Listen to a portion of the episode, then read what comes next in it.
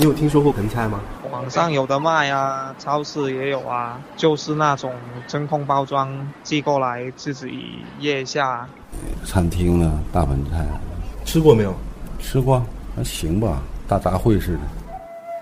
大杂烩这个词实在算不得褒奖，但美食家庄臣也同意这样粗略的打个比方：一只大盆，菜蔬打底儿，鱼肉海鲜层层叠压，越往上食材越金贵。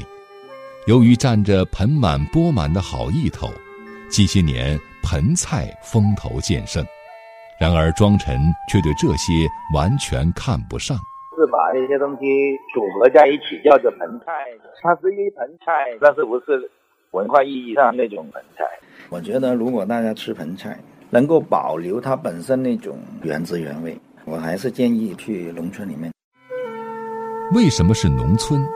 相传南宋末年，宋帝逃难途经南岳乡野，饥寒交迫，当地居民纷纷献出家中食物。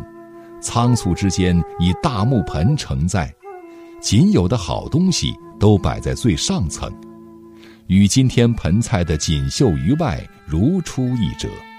盆菜是属于乡村的记忆。下一站系平山，Next stop is Pingshan。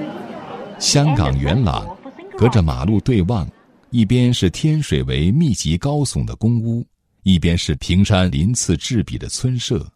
天水围早已经没了围，平山却仿佛住在了旧时光里。平山三围六村都属邓氏，迄今屹立七百多年的邓氏宗祠，青砖雕梁，门庭宽阔，是香港保存最完好、规模最大的宗祠之一。中午，邓氏宗祠钦点翰林院庶吉士牌匾下。二十几围圆桌依次铺开，大红桌布甚是喜气。添丁从来都是围村族人的大事，盆菜依然是餐桌上的主角。八十多岁的邓发祖老人坐在祠堂门前纳凉。您小的时候也会在这个祠堂吃盆菜吗？有，味道很好啊。以前也是盆菜店那边邓家在做是吧？以前是他的爷爷。父亲，现在他的孙儿。老人口中的他是今年三十五岁的邓建鹏。宴席傍晚六点开始，邓建鹏清晨八点就站在灶头前。与酒楼里名贵食材堆叠的盆菜不同，围村盆菜的中流砥柱永远是猪肉。头天宰杀的本地猪肉仔细清洗，切成一寸的带皮肉方。与片糖、南乳、各色香料一起，在斩壁才能合围的大铁锅里，炖煮出朴拙的香气。我们那个盆菜有十道菜的，下面那个萝卜是没有味道的嘛？上面呢，这是呃猪皮，啊腐竹，鱿鱼味道味道也没有那么重，呃最主要是靠那个猪肉那个肉质会往下。猪肉满含油脂的香味儿，在过去很长的岁月里。是人们清苦的生活中与喜庆隆重联系的最紧密的味觉符号。放上面的冬菇是用那个我们做那个鸡蒸起来那个鸡汁，鱼蛋啊，鱼蛋都是我们自己去做。是咱们平山当地的这个搭配吗？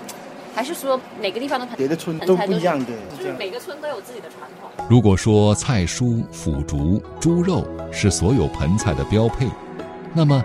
摆在表面上的那些，就更像是每个围村宗族之间各不相同的食物密码。对郑发祖老人来说，这串密码最重要的是一道神仙鸭。元朗曾经菜园水塘遍布，村人多养鸭。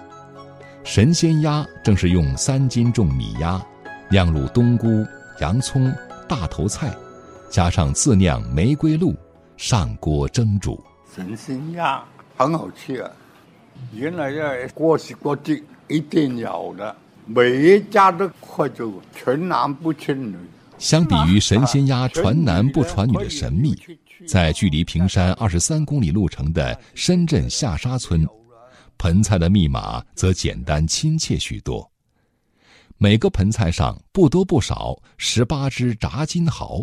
之所以是他，下沙村族中长者黄氏宗亲会理事长黄灿华说，与下沙人曾经的谋生之道密不可分。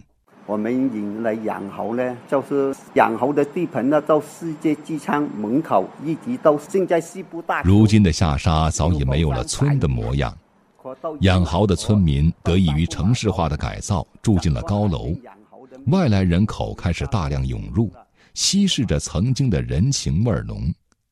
想着为宗族凝聚力做些什么，上世纪九十年代中，下沙人开始逐渐恢复盆菜宴。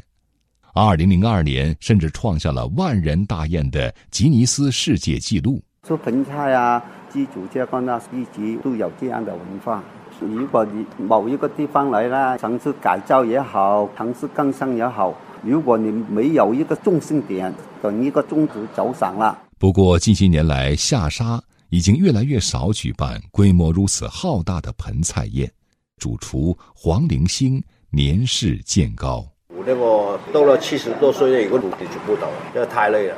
每一年都要叫那个年轻的，一年一年就叫他跟着过来扳手，一着一个东西半斤还是还是几两。除了我们几个老的那知道呢，教授其他人都不知道。日头西沉，邓氏宗祠里灯火通明，赴宴的宗亲们陆续到了，神仙鸭洪亮的色泽微微泛着油光。邓建鹏站在祠堂门前，终于可以歇一口气。以前前面那个天水围那边全部都是田，没有开发、没有发展的。那个那个水塘啊，那些啊，现在都没了。而且到这个年代，我们就啊，我爸的儿子啊，我爸的朋友的儿子，感情没有那么深。现在都有些就外来的在这里住，别的村也是这样的。在香港一间知名酒店集团工作六年。七年前辞职回家做盆菜，邓建鹏不是没有纠结，但他说，父亲二十年前开店专门做盆菜，就是为了留住平山盆菜的味道。自己不学，或许这味道就真的断。